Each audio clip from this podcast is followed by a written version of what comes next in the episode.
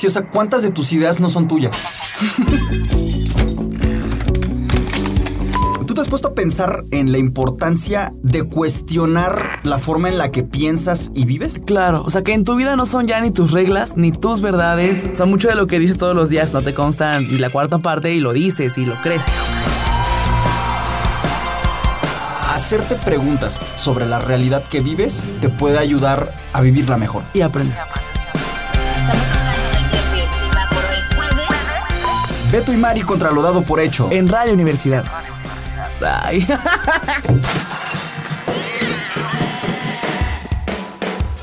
88.5 San Luis. 91.9 Matehuala. ¿Qué tal, querido público? ¿Cómo están? Esta es una pregunta extraña de hacerse porque, sea como sea el caso, este programa es grabado. Y hoy justamente vamos a ir contra lo dado por hecho acerca de la Navidad. O sea, alguien decía la otra vez, la gente que se asusta porque es extranjero el Halloween ha de pensar que la Navidad se inventó en Chiapas, ¿no? claro. Entonces ahí me empecé a preguntar qué onda con la Navidad, desde cuándo la celebramos, a partir de cuándo la Navidad es como la conocemos. A mí fíjate que recientemente me pasó, y bueno, por recientemente digo hace dos años, que yo tenía un significado de Navidad, pero era como más un asunto de lo que yo sentía por mi familia. ¿Cómo explicarlo? Llevé mi experiencia y las emociones de mis últimas fiestas navideñas a mi concepto de Navidad. Entonces, ¿qué carajo? O sea, no estaba realmente teniendo un concepto claro, solo era lo que me pasaba a mí en esas fechas. Que también es súper válido, ¿no? O sea, cada, Ah, claro, cada sí. quien significa y habita las fechas. Creo que es, la- es lo mismo la Navidad, es un festejo, pero cada quien va a darle un significado, pues eso, muy personal. Así es, y, bueno, yo finalmente dije, a ver, pues qué onda, ¿no? Eh, ¿A quién le preguntamos sobre, sobre la Navidad? ¿Desde cuándo es? ¿Cómo es? Eh, conozco al doctor Joaquín Muñoz Mendoza, que siempre me ha parecido una persona con un pensamiento suficientemente crítico acerca de la historia. Y bueno, usted nos está escuchando y esto es una especie de, de caja dentro de una caja dentro de una caja porque en este programa grabado que usted está escuchando vamos a estar reflexionando una entrevista que le fuimos a hacer al doctor Joaquín Muñoz Mendoza y lo primero que le preguntamos fue eh, si el año cero está donde está. Pues hay un antes de Cristo y después de Cristo en las líneas de tiempo. Entonces, pues no sé, eh, le preguntamos eso al doctor Joaquín Muñoz Mendoza y pues nos dijo lo siguiente. Son muchas cosas porque, porque la Navidad no es Navidad y el año cero no es año cero y, y Jesús de Nazaret si nació, pues tampoco nació cuando decimos que nació. Y este es un problema muy grave de la historiografía porque nosotros tendemos a confundir la historia con la historiografía y el mito con la historia. Entonces eh, entramos en una suerte de, de artilugio mental que, simplemente no, nos desborda. Eh, hablar de la Navidad como tal, como la natividad del niño Jesús, pues no lo cree ni la iglesia, porque ahí tienes hasta a Matías, a Lucas, en donde te dice que no es de, de, cristianos el creer en los nacimientos. En, la, en, en las épocas en las que estamos eh, remitiéndonos, no se, guardaba memoria de los nacimientos de la gente, sino que se guardaba memoria de las muertes de la gente. Entonces, lo que era importante era una tumba donde pudieras tú registrar el año de, de, del deceso de la persona, pero en sí mismo el hecho que nacieras era un problema porque no habían registros, no había eh, lo que tenemos hoy en día ni siquiera cuestionamos los registros que se nos dan. Antes de ponernos borrachos ahorita, ¿alguien tiene por ahí un registro histórico de Jesús? Claro. O sea, pues no, o sea. Y, y, de existir, existe esta charla como de no, pero es que él nació en verano. Con la historia pasa mucho este rollo de que a la mera hora todo mundo cree que trae la verdadera historia. Sí. ¿Sabes? Y nos pasa con Miguel Hidalgo y con los niños héroes. No, ni eran, ni, ni eran niños, ni eran héroes. Es, es cierto. Que, bueno, no sé, Mari. Eh, vamos bueno. contra lo dado por hecho, ¿no? vamos contra lo dado sí, por sí. hecho. pero, pero, pues así la cosa, ¿no? Todo mundo, no, no, no. Hidalgo era un padre y era bien borracho y bien mujeriego. Y pues, andaba con José Ortiz de Domínguez. ¿Has escuchado esa no, versión? se empieza a poner la novela bien maciza. Pero es porque uno veía este Mujer Casos de la Vida Real. Y como tú siempre has dicho, o sea, puras cosas que no te constan y las crees y, Y peor dices. tantito las defiendes, Sí, sí, claro. ¿no? Estaba platicando con mi novia y, y decíamos, no tenemos claro qué pasó en Ayotzinapa. Ya se contaminó y se politizó y se mitificó el asesinato de Colosio. Ajá. ¿no? O sea, y, y entonces no tenemos claras cosas que están pasando ahorita o que acaban de pasar. Y por alguna razón creemos que podemos acceder a una verdad acerca de cuándo nació Jesús hace dos mil años. Respetamos completamente la libertad de culto, la necesidad de creer, la fe, la devoción, todo, todo eso lo, lo, respetamos y lo hemos vivido y lo vivimos de muchas maneras. Lo único que busca este programa también es revisar desde la historia, desde la ciencia histórica, un fenómeno que es el nacimiento de Jesús y la construcción histórica de estas celebraciones que hemos dado en llamar las Navidades o la Navidad. Es eso, eh, si usted de verdad se ofende mucho cuando se cuestiona esto, cámbiele, porfa, cámbiele. Si usted se agüita, pues no queremos que se agüite una hora, córrale. Pero, pero, eh, dijo más cosas el doctor. El, doctor, eh, est estábamos ahí preguntándonos, ¿no? Si, si los calendarios... ¿Qué onda con los calendarios? Decías, ¿no? Sí, bueno, yo siempre he creído, y a partir de que he escuchado algunos programas de radio donde hay historiadores, que es un invento. Y, es, y se burlan algunos, o algunos estudiantes de historia, que fue como muy pautado y como muy marcado crear calendarios y pues hay un chorro. O sea, no hay como solo un calendario. Claro, o sea, ahora los sí. mayas tenían uno, Exacto. los aztecas tenían otro. Los chinos tienen otro. El calendario que tenemos está movido. O sea, el, el diciembre es el décimo mes originalmente. El octubre, pues era el octavo. El septiembre era el séptimo. Pero pues, se, se, fueron, se fueron moviendo. O sea, o sea, entender que hay tantos calendarios desde siempre como quizá géneros musicales. Y como finalmente el tiempo se va administrando de formas muy arbitrarias, también convendría cuestionarnos el antes y después de Cristo, que es como un hito calendárico, ¿no? Y que en la escuela tus primeras líneas del tiempo así se dividen. Percibimos a partir de un hecho que a nosotros nos importa, la medición del tiempo del mundo completo, ¿no? Pero bueno, a ver, el, el doctor, ¿qué nos dijo?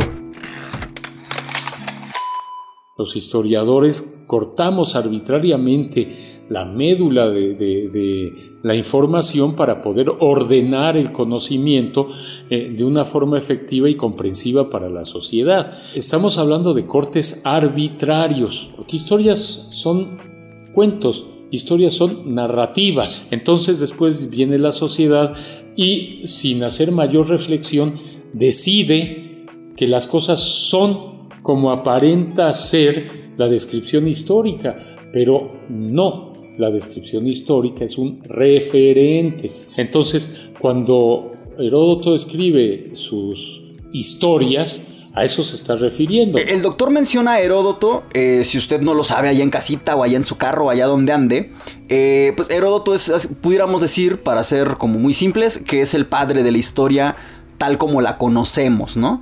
Y algo que me gustó mucho de, de, de, lo que nos comentó el doctor es que él pone también un poquito en tela de juicio incluso al propio Heródoto. Él va en sus viajes, va viendo cosas, las va registrando y después nosotros, en el siglo XIX, en el siglo XVIII, con todo el movimiento ilustrado y el enciclopedismo francés y etcétera, decidimos, decidimos, porque son decisiones arbitrarias, repito, que eh, ahí empieza la historia científica, o ahí empieza la historia religiosa, o ahí empieza lo que nos dé la gana. O sea, es, estamos en un espacio en construcción. Porque eso, eso pasa, los sucesos ocurren y nosotros se los narramos a otras personas, pero decía, decía un compa por ahí, eh, Blaqueli Morales decía la otra vez, eh, toda historia es ficción. Uh -huh. En el momento en el que tú llegas a contar una historia, ya estás ficcionando lo quieras o no. El, el, resumen que tú haces de esa historia ya es un resumen tuyo,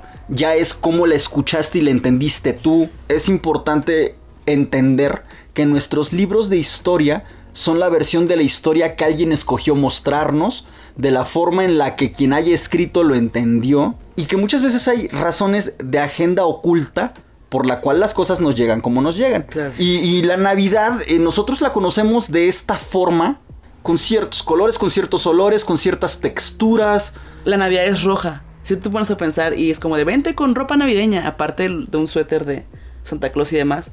Que por cierto, ¿qué tendría que hacer Santa Claus en ese concepto? No, claro, y a mí, a mí se me hace... O Papá Pancho en lugar de Papá Noel. O sea, un montón de conceptos y figuras que ya tienes dadas por hecho a través del tiempo, que significan algo, como ver un reno. ¿Cuántos renos vieron en la calle hoy? Sí, o sea, por ejemplo, no nos ponemos a pensar que una Navidad es una natividad, Ajá. para empezar. Y a mí sí se me hace... Mira, yo soy agnóstico, tú lo sabes, ¿no? Yo... Yo so- también. y... Ah, pues sí, cierto, ¿verdad? Sí. O sea, si tuviera que elegir una religión, elegiría el cristianismo. Porque así lo viví durante mucho tiempo y estuvo bien.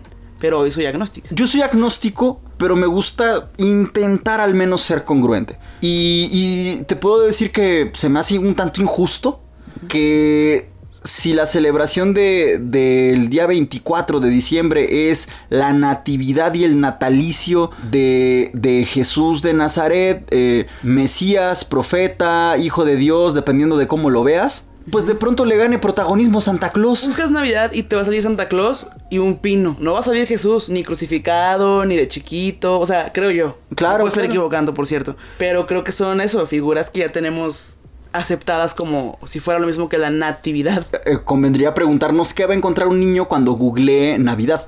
Yo, por ejemplo, crecí en un departamento de interés social en Jardines de Jalapa. En un edificio de cinco pisos donde ¿Más nadie tenía chimenea. De hecho, había veces que no teníamos agua. Claro. ¿No? Así está la cosa en Veracruz. Porque México.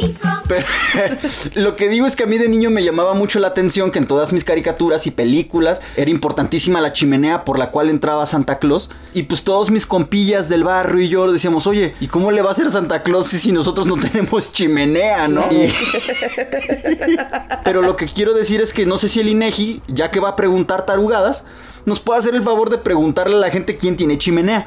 Porque yo juraría que en México muy poca banda tiene chimenea. Y pues bueno, no sé. La cosa es esa, que, que Santa Claus le ha ganado la batalla a Jesús en el protagonismo de la Navidad. Y eso habrá que cuestionarnos por qué es así o desde cuándo o qué. Hoy nosotros le damos un significado a la Navidad que hoy, hoy por hoy, empieza a partir de un significado que arranca por los años 50, en donde tú demostrabas cariño a partir de lo que comprabas y regalabas. ¿Qué quiere decir esto? Quiere decir de que las navidades como las conocemos ahora nacen en la década de los 50 después de la Segunda Guerra Mundial que fue un trauma para la sociedad occidental y para la oriental. Pues nos llega la mercadotecnia y nos dice, venga señores a gastar dolaritos y lo aceptamos como viene. Y a partir de, de, de ese trauma es que nosotros empezamos a generar una estructura como la que manejan los esquimales del potlatch, que es la gran fiesta de la redistribución de riqueza. Entonces, eh, los esquimales todos los años se juntan y el que tiene más dinero regala más cosas, porque se redistribuye la riqueza. Y nosotros llevamos un comportamiento similar a esto sin sujetarlo a crítica. Un simplismo que lo único que demuestra es que eres incapaz de ahondar en lo complejo de un análisis social. Entonces, nosotros desde los años 50 estamos viviendo unos potlatch que benefician perfectamente bien a la industria eh, y a la sociedad consumista y no nos enteramos, decimos, bueno, pues si quiero unas fiestas felices, pues tendré que comprar muchos regalos, ¿no? Pero esto no siempre fue así y los significados cambian y que cambien los significados quiere decir que estás en, en, una etapa de transformación eh, permanente de los conceptos de la sociedad.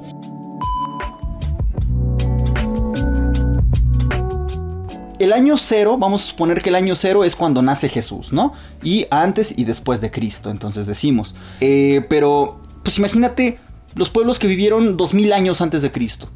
Ajá. 4000 antes de Cristo, 6000 antes de Cristo. O sea, es decir, imagínate del año cero al año 2000, ¿cuánto avanzamos? Imagínate que hubo gente Lo que mismo vivió hacia atrás. hacia atrás tres veces. Ajá. La cantidad de religiones, la cantidad de creencias, la cantidad de dioses que existieron en Egipto, en Grecia, en la India, donde quieras, ¿no?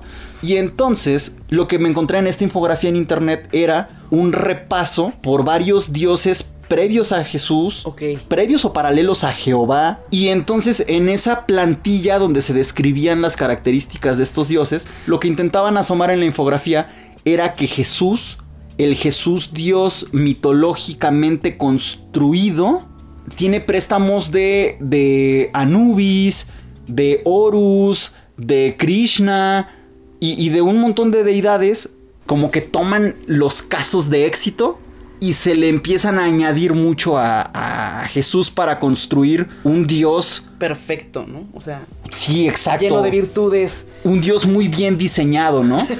ya nací. Ya nací, Voy a va- vamos cambiando el el tiempo. este.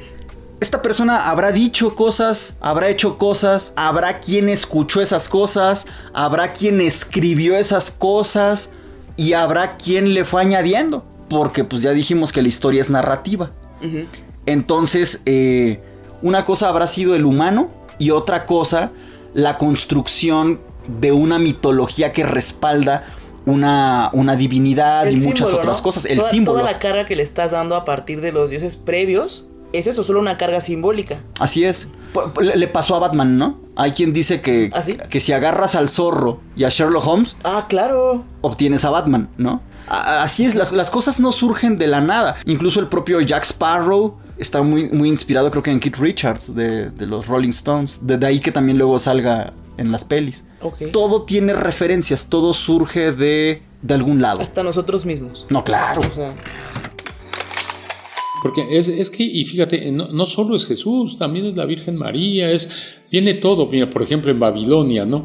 Había, eh, tenemos registrado eh, los historiadores, los arqueólogos, eh, constelaciones adjudicadas a María. Pero ¿quién era María? Era una divinidad femenina de la fertilidad. Esa divinidad femenina de la fertilidad luchaba cósmicamente contra un dragón. Y eso es lo que queda registrado en Babilonia como constelaciones con esos nombres. Después, más adelante, llega alguien y dice, dragón igual a Satanás. La deidad femenina igual a María, María luchando contra Satanás. No, espérame, o sea, no, no, no me lo llenes de nombres porque me lo llenas de conceptos. Entonces, en el momento en que me lo llenas de conceptos, estás deformando por completo toda la historiosidad que pueda tener este, un conocimiento. Entonces, está más que demostrado de que la figura de Jesús está asociada desde el plano egipcio con Anubis, por ejemplo, también con Ra como dios del sol, como una deidad solar, también está asociado con eso. Este, en Babilonia ni digamos. Nosotros nos encontramos que en Medio Oriente, pues, ¿cuál es eh, el, el- diría yo, la figura histórica que entra como antecedente a Jesús? Pues Saturno, que es un dios eh, romano. Entonces tenemos la- las fiestas de las, de las Saturnias que empiezan el 25 de diciembre. ¿Por qué el 25 de diciembre? Pues porque es una fecha ícono en la medida en que ahí hay un fenómeno astronómico que es eh, el solsticio de invierno.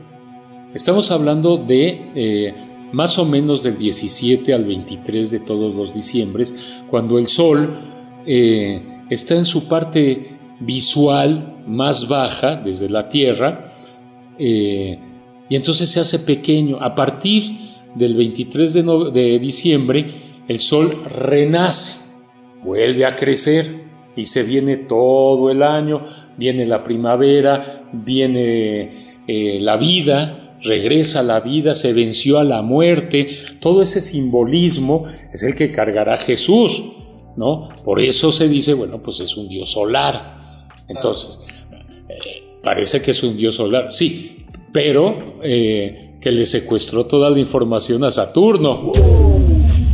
Y en el Nuevo Testamento eh, se condena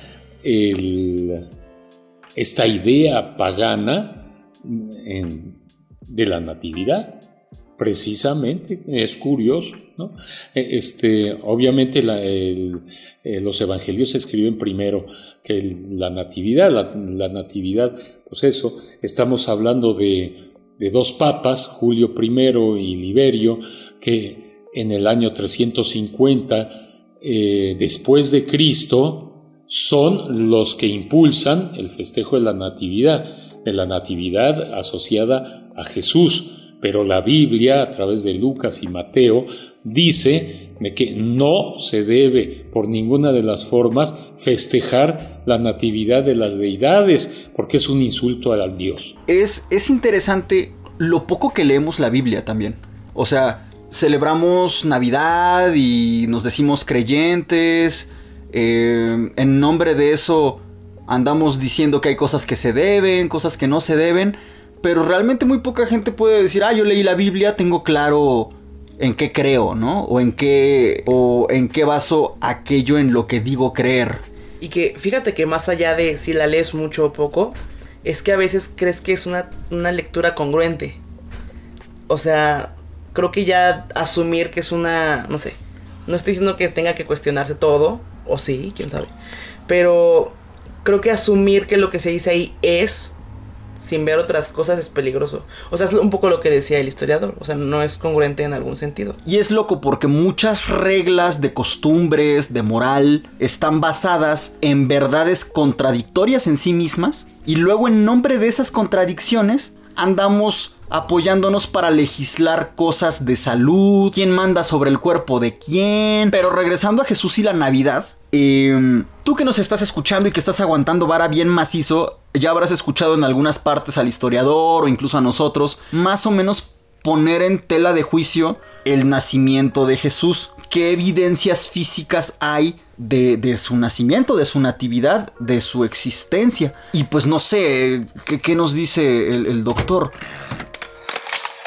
Pero ya no importa si existió físicamente o no, ya es un símbolo, ¿sí? Ya, es un ente aceptado por universalmente, vamos a decirlo así.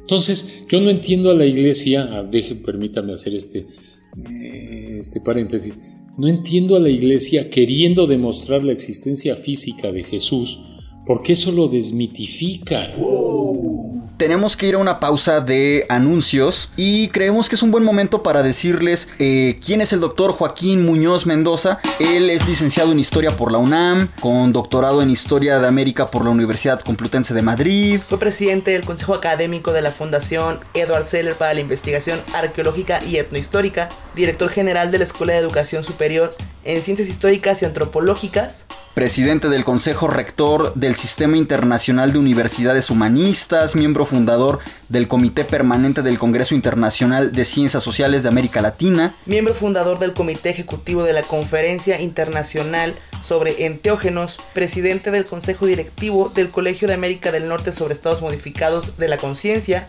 socio fundador de la Sociedad Europea de Historiadores Mexicanos y asesor del Comité de Historia de la Organización de Estados Americanos. Creemos que es importante, bueno, acreditar aquí a cualquier invitado que tengamos, pero vamos, sobre todo en un capítulo tan crítico como este, creo que usted tiene derecho a saber eh, las credenciales de el invitado que nos ayuda a poner en tela de juicio y a ir contra lo dado por hecho en este tema que es la Navidad. Corte y volvemos.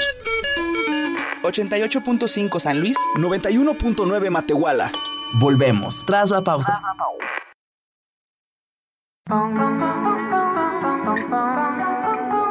Beto y Mari contra lo dado por hecho. En Radio Universidad. Continuamos. Y bien, estamos de regreso en Beto y Mari. Contra lo dado por hecho. Hoy, hoy estamos cuestionando y revisando, sobre todo reflexionando y revisando eh, en qué creemos cuando creemos en la natividad, en la Navidad del niño Dios, cuánto se nos confunde la historia con el mito, qué tanto el rostro y el tono de nuestra Navidad es una cosa muy recientemente construida, qué tanto los dioses de hoy son las mitologías del mañana qué tanto la construcción de estos personajes divinos y mitológicos puede ser un remix de otros dioses y de otros personajes. Eh, hemos preguntado muchas cosas hasta ahora. Tan eh, congruente puede ser la Biblia con el mismo festejo de la Navidad. Así es. ¿Qué tanto tenemos evidencias físicas o no del nacimiento de Jesús? Y ahí es donde empiezan los problemas porque aparece un Señor que es Jesucristo y entonces le adjudican el papel de deidad o se lo adjudica a él. Ahora, llega el Mesías. Todo esto forma parte de una narrativa, ¿no? Esa narrativa es de corte histórico porque es del pasado. Ahora, ¿hasta dónde es verdad y hasta dónde es mentira?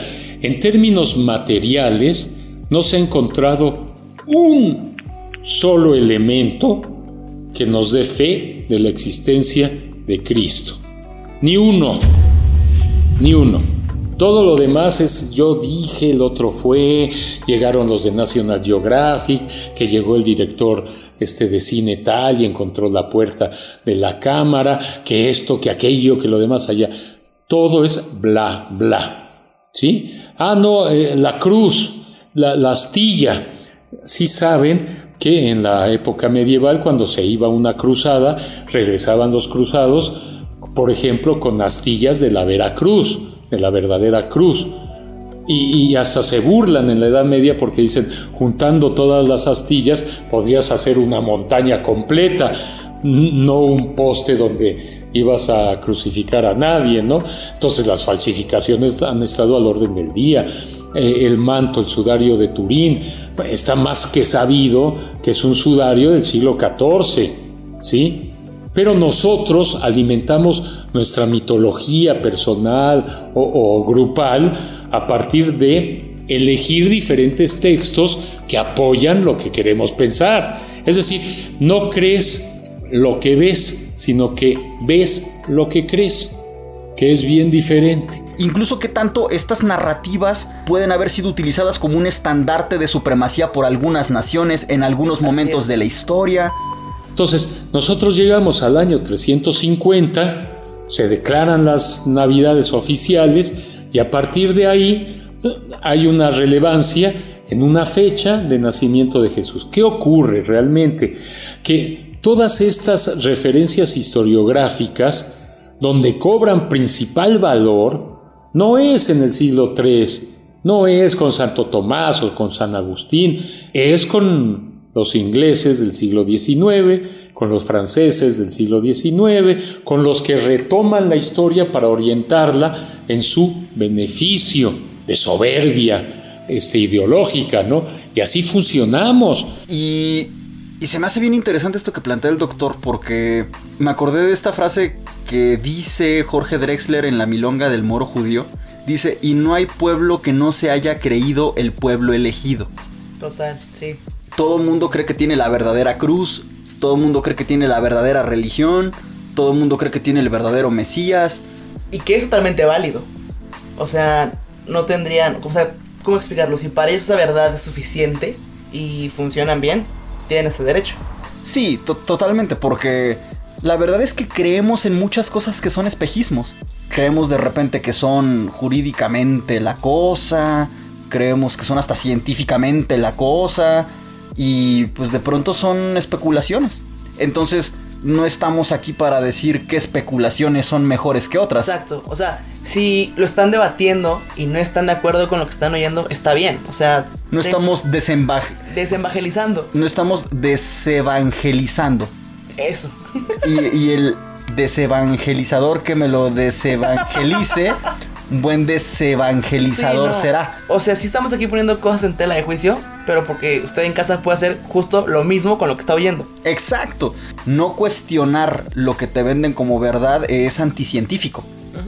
la, la ciencia es para dudar hasta de la ciencia. Exacto. Pues resulta que estamos ante una festividad que eh, nos recuerda a un Señor que no tenemos físicamente ningún elemento para decir que existió, más que un relato que se da en las nuevas escrituras. Los demás escriben siglos después de la crucifixión supuesta de Jesús, ¿no? Pero no entendemos que una cosa es creer y otra cosa es saber. Entonces, a los que creen hay que respetarlos, pues porque su creencia, de acuerdo, pero de ahí a que eso tome cartas de ciudadanía como una realidad por mil programas de televisión del Discovery que haya o por 20 millones de clases que te den en la iglesia cuando eres chiquito y se da cuando estás en todo tu proceso formativo. Bueno, pues que en realidad puedes creerlo, o sea, puedes creer todo lo que la Biblia dice o todo lo que tu todo lo que tu homeostasis de idea puede pensar que es verdad, pero que no es lo mismo que el saber. Se súper vale creer. Saber es distinto. Saber tiene que ver con el método científico, tiene que ver con demostrar, tiene que ver con, con ir más a profundidad en las cosas. Y aunque son cosas distintas, en lo cotidiano se nos mezclan, porque a veces con base en lo que crees, se generan leyes muy serias acerca de lo que se vale y no se vale en nuestro mundo y en nuestra sociedad, ¿no? Ya lo habíamos dicho en el bloque anterior. Y, bueno, pues nosotros somos un país eh, derivado de un proceso colonial. Nosotros, bueno, no quiero decir nosotros, porque nosotros ya somos mestizos, ya somos derivados de la mezcla y del sincretismo. Los mesoamericanos en ese caso, ¿no? Así es, los pueblos mesoamericanos originarios vieron llegar eh, un, un cristianismo, un judeocristianismo, un catolicismo, y sobre esa llegada de las historias de Jesús a Mesoamérica, hay cosas interesantes que nos comenta el doctor Joaquín. Cuando hablas de Jesús es meterte a nadar en el sincretismo. Y todo el siglo XVI, pues es un Cristo vencedor, es un Cristo que lo toman los conquistadores, que se lo traen a América, sin saber que era América, por supuesto, eh, se lo traen a este continente y en este continente toma cartas de ciudadanía por una situación muy concreta que es la tradición indígena de la construcción del panteón, es decir, donde viven los dioses. Tienen una forma de entender su religiosidad. Dicen, yo soy un pueblo que tiene un dios rector. Ese dios rector tiene que demostrar su funcionabilidad. Por ejemplo, aquí Huitzilopochtli. Este, pues a ver, Huitzilopochtli se tiene que enfrentar con un dios como Cahuac en la Huasteca. ¿Quién gana entre Cahuac y Huitzilopochtli? Pues ganó Huitzilopochtli. ¿Por qué? Porque eh, es personificado por el ejército mexica. Entonces gana el ejército mexica y con él gana toda su mitología. Y entonces, ¿qué hacen con Cahuac? Lo asimilan al panteón mesoamericano, al suyo. Entonces, los mexica ya no solamente tienen a Huitzilopochtli, ahora tienen como una deidad secundaria, por ejemplo, a Cagua. Ahora, ¿qué pasa con los españoles? Que no solamente llegan ellos, llega también la Virgen María y llega también Hernán Cortés en forma de estampitas, en forma de estandartes, en forma de, verbo, porque hablan de él, enseñan de él, dicen lo que hizo él y tal y cual. En ese momento, ¿quién gana la batalla? Pues las huestes de Hernán Cortés, por ejemplo. Quien, quien acepta en primera instancia a Jesús es la cosmovisión indígena, siguiendo, creyendo en Huitzilopochtli, en Quetzalcoatl, en todos los que te den la gana, ¿no? Ahora, tú que nos estás escuchando, eh, habrás escuchado ya aquí palabrejas como sincretismo. Eh, yo la verdad es que esa palabra la desconocía hasta hace 10, 12 años que conocí al doctor Joaquín y me explicó que un sincretismo es cuando, bueno, no lo dijo con estas palabras, esto es más bien como lo entendí yo, pero es cuando eh, las culturas se van fusionando y se van mezclando. Entonces vamos viendo llegar eh, fenómenos eh, de hibridación. Vamos viendo... Sí, un mix, así tal cual. Y, y, entonces es interesante porque uno se puede preguntar en qué momento se dejó de adorar a Tlaloc, a Quetzalcoatl, y, a, cualquier otra deidad eh, mesoamericana y, comenzamos a agarrarle este fervor a, la adoración a San Charbel, a San Juditas, a Jesús, a María, a todos estos personajes divinos. Y, es que son, son, son justamente fusiones. Em, en algún otro momento, platicando también con el doctor sobre, por ejemplo, Día de Muertos, pues comentaba eso, ¿no? O sea, traían sus, traían sus eh, celebraciones europeas medievales, los, los conquistadores, y traían su propio calendario y fueron viendo a ver cuál es el calendario de aquí, de estas naciones, de, de este territorio que estamos descubriendo nosotros y comenzaron a hacer coincidir esos calendarios, ver qué, qué pretextos del calendario de los habitantes originarios de acá, de, lo que ahora llamamos México, tiene alguna relación o puede forzársele incluso una relación con el calendario de, quienes llegaron, ¿no? y se van haciendo como mixes y remixes, ¿no? O sea, no es de extrañarse que se hiciera tarde que temprano necesaria la popularización de una virgen eh, morena, ¿no? Claro. Y tampoco es una coincidencia que el partido dominante de México abreve de ahí. O sea, nada de esto es una, una, coincidencia. Las historias de las divinidades, tarde que temprano, se utilizan también para, para levantar estandartes de supremacía y de, y de poder. O la gente que se agüita por el Halloween también, ¿no? Sí. Si después de tantos años no fuera ya lo normal o lo esperado que lo celebráramos igual. Las naciones y pueblos de celtas tenían sus propias eh, religiones, espiritualidades y narrativas, cuando ellos mismos también son, eh, digamos, eh, absorbidos por el judeocristianismo, ahí hubo un sincretismo. Y de ahí surgió algo que después se fue sazonando con los siglos hasta convertirse en un Halloween, que ya es un híbrido. Igual acá nosotros, lo, que, lo que había en los pueblos originarios de Mesoamérica se mezcló con la llegada de un judeocristianismo, dando lugar a un Día de Muertos, que también ya es un híbrido sazonado a través de los siglos. Y lo que hoy tenemos es un híbrido del híbrido. Un... Justo como la pizza de México. Exacto. O sea, porque van a decir, qué hueva, el sincretismo. No solo pasa en la historia, también en la ropa, y pasa en la comida, y pasa en todo lo que podamos encontrar. Porque ya habíamos dicho antes que estamos influenciados por N cosas. Totalmente, y es. No hay cosas puras. La naturaleza de las cosas es evolucionar, mezclarse, mutar. Hoy estamos todos guardados por una cosa que mutó. Un virillo. Un virillo. Lo diré una vez más. Un virillo. Un virillo. Pero bueno, ya, ya nos estamos eh, desviando. Sí sería, sí sería interesante revisar cómo fueron o cómo se cree que fueron aquellos días en los que una nación que llegó comenzó a provocar eh, las mezclas y a aprovechar lo que había para generar alguna especie de cosmovisión común, ¿no? Eh, para, para los territorios que acababan de descubrir y que estaban colonizando. Lo que es impresionante es que se coincide con fechas. Tú vas a Actopan, por ejemplo, y puedes calcular perfectamente bien el día del solsticio de invierno, por donde pasa el sol, ¿sí? Y pasa justo por la mitad, corta en eje, este, la capilla mayor de, de Actopan. Eso no es casualidad. ¿Sí? Así la diseñaron quién? Los españoles. ¿Para qué? Para generar un fenómeno de sincretismo. Esto mismo lo vamos a encontrar aquí en, en el Consuelo Tamuín, que te sientas ahí y desde ahí tienes un eje urbano dado por cinco ciudades prehispánicas que se alinean todas hasta llegar a lo que los españoles nombraron puente de Dios para generar el sincretismo. Tú vas a Mestitlán, en Hidalgo, y te encuentras toda una cenefa enorme en la capilla abierta de, de en donde aparecen las figuras de una mujer tapada a la mitad su rostro por una media luna. Pues esa es la figura de la Virgen María. Esto lo pintaron mucho antes de 1532, pero no es ninguna virgen, ¿sí? Es una diosa, una diosa este, náhuatl. Y una señora ya grande agarra y nos dice, ¡ah! Entonces la Virgen María nació en Mestitlán. ¿Ves? Ese es un fenómeno de sincretismo que salió natural. Ahí una señora.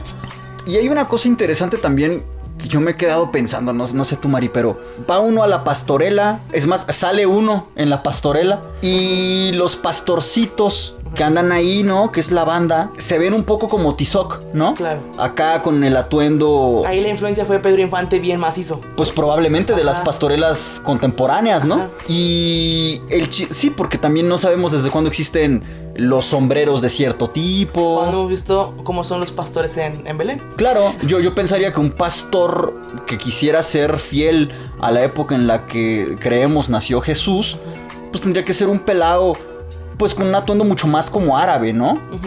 eh, entonces, este, yo desde morrito me brincaba eso, yo decía, si en las películas de Jesús yo veo que todo el mundo se ve como muy árabe, ¿por qué los pastorcitos se ven, se ven tan, tan contemporáneamente mexicanos, no? Bueno, a lo mejor no con esas palabras lo decía yo de niño, pero me brincaba. Pero hoy así puede sonar, ajá. Ajá, y, y, es eso, o sea, en una pastorela es un poco como si el niño Dios hubiera nacido pues aquí en Mexquitic. Ajá. Misma cosa en el Via Crucis. Ah, claro. No somos leales a las características de lo que la historia diría.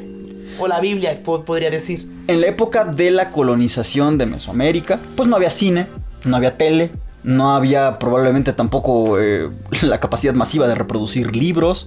Muchas cosas que hoy en día son nuestra forma de consumir información no existían. Entonces eso dejaba mucho terreno abierto para otras formas de transmisión de información. Las pastorelas eran entonces como el Cinépolis, Claro. como la tele. Y nosotros sabemos muy bien, es más, eran como el Facebook o como el TikTok. El chiste es que la gente escuchaba esas cosas y le ponía atención a esas cosas.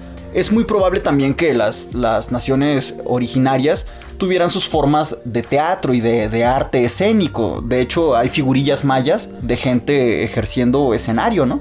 Pero cuando uno comienza a ver las pastorelas como un medio de información, un medio de comunicación colonial, uno comienza a, a pensar por qué son como son. Y que medio hipócrita la cosa. O sea, voy a redondar en algo, pero, pero no estamos diciendo que nuestra Virgen es morena, pero en el kinder sí eligen a la más blanca para ser María. Claro, de hecho, eh, un saludo a Arlene Mendoza que nos, nos estaba contando la otra vez que cuando le tocó salir de virgencita en la pastorela, Sí. ella se llevó su, Su nenuco. un nenuco De color. un, un- nenuco afro, Ajá. un nene afro. Porque era su favorito. Ajá. Ajá. Y la regañaron en el colegio, ¿no? Porque le dijeron, oye, ¿cómo se te ocurre traerte un... ¿Cómo va a ser el niño Dios de ese color? Exacto, ¿cómo va a ser negro el niño Dios, no? Lo cual nos puede llevar a pensar, pues, ¿qué onda con las pastorelas ahorita que estamos en diciembre, no? Hay, un libro sensacional, y digo uno porque nada más hay uno, este de Gunther Bolmer, que se llama Aesop para mexicanos. Es Esopo para mexicanos. ¿Qué quiere decir eso? Son todas las fábulas de Esopo, del mundo griego, rescatadas y puestas en pinturas para las pastorelas. Entonces, Esopo para mexicanos es estar viendo todas la- la- las, las pastorelas, las narrativas religio- de carácter religioso, donde participan niños, donde participan animalitos, como fábulas, ¿no? Eh, para que la gente se identifique con ellas. Y una vez identificado, pues ya por fin eh, tener tú la, la manera de comunicarte dentro de mensajes comunes. Y ojo, porque después del siglo, a mitades del siglo XVI, algo que no se toma en cuenta para nada es una enorme peste que viene a, a sacudir a Mesoamérica, a lo que nos corresponde a nosotros, donde mueren más de 20 millones de indígenas. Estamos hablando de que de la noche a la mañana México, lo que sería México a futuro, se queda con 2 millones de personas. Es decir, todo el conocimiento mitológico de la figura de Jesús, de la figura de los dioses mexicas, de la fusión de ellos, etcétera, se queda en el acervo histórico de dos millones de personas. Entonces nosotros tenemos una forma de entender el pasado mesoamericano, prehispánico, muy limitada por estas cuestiones netamente físicas, ¿no? Entonces esto hay que tomarlo en cuenta porque ¿dónde se queda la figura de Jesús en México? Se queda eh, eh, en las manos de dos millones de indígenas que van a ir haciendo lo que pueden para explicarle a la gente, a su familia, este, a sus amigos, pues lo que conocen en un convento, lo que les cuentan en un convento, etcétera, ¿no? Todo, todo esto hace que la fenomenología de la Navidad no sea una enchilame estas gordas, como dijo aquel, ¿no? La fenomenología de la Navidad es una cosa muy seria, es una cosa muy complicada, que eh, obviamente a la iglesia no le interesa explicarla para nada. Ella, mira, nació el niño Jesús, ea, ea, oa, oa, y habían burritos que cargaban cositas y llegaron los tres reyes magos y uno traía mirra, el otro. Todo esto ya forma parte de la casuística, de, de- de la casuística de un mito que se pretende imponer y que se impone, por supuesto, ¿no? Y, y es locochón, ¿no? Porque hasta en las pastorelas cabría preguntarnos quién es el protagonista. Justo, porque luego el más chistoso y el más vivón o el más, el más simpático siempre va a ser el diablo en las pastorelas. Al menos lo fue en mi escuela siempre. Claro, no, pues desde luego que sí, no, no, no, es un personajazo. Pero ahí andamos diciendo que es pecado y que no el diablo, pero sí muertos de risa cuando salen la pastorela. Sí, no, y luego nos andamos preguntando por qué somos bien tranzas. Ajá. Como si de niños no nos hubieran dicho ahí en una especie de doble discurso que, que, que alabado sea el Señor, pero que jajaja Satanás. Y pues es eso, es- estamos llegando al, al final de este programa grabado en el que estamos reflexionando una entrevista también grabada con el doctor Joaquín Muñoz Mendoza, que ya nos aventamos eh, su currículum en, en una parte anterior de, este programa.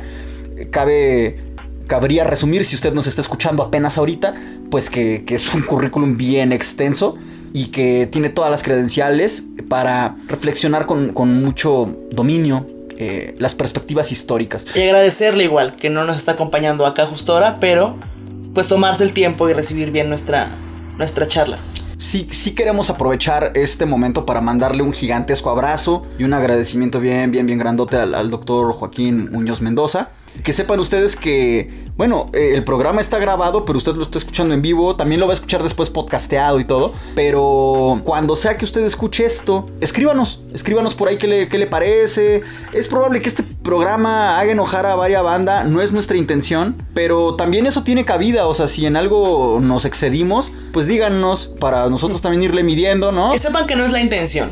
Si más allá de enojarse, reflexionaron y están incomodillos, pero pensando en otras posibilidades acerca de la historia, la Navidad, la religión, yo, yo qué sé, pues qué padre, dense.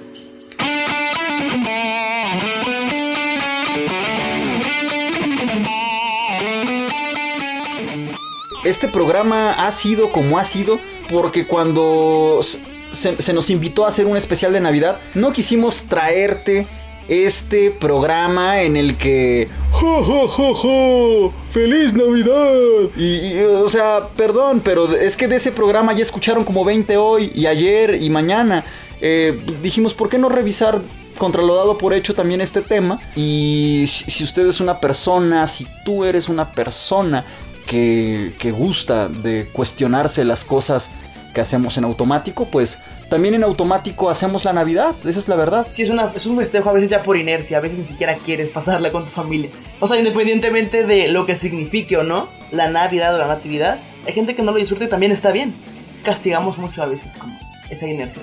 Sí. Sí, exacto, también es una obligación, también decían por ahí, ¿no? Que luego, quién sabe si seremos el único país en el cual la noche del 24 de diciembre eh, nos reunimos en casa de un tío con nuestros mejores trapos, bañados, perfumados, peinados, para ver memes en la sala. O, o, familias endeudadas. Hay gente que a veces no tiene dinero para festejar la Navidad, pero tienen que comprar pino y juguetes y ser anfitriones y dar de cenar y demás.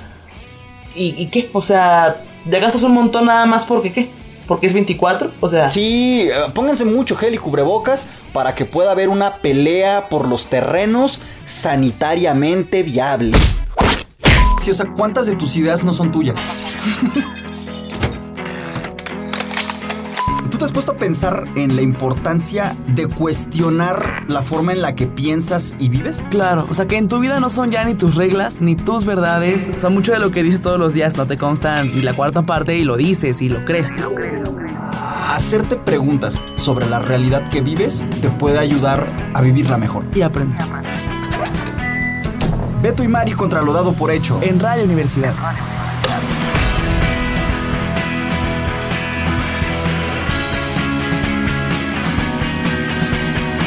...88.5 San Luis... ...91.9 Matehuala...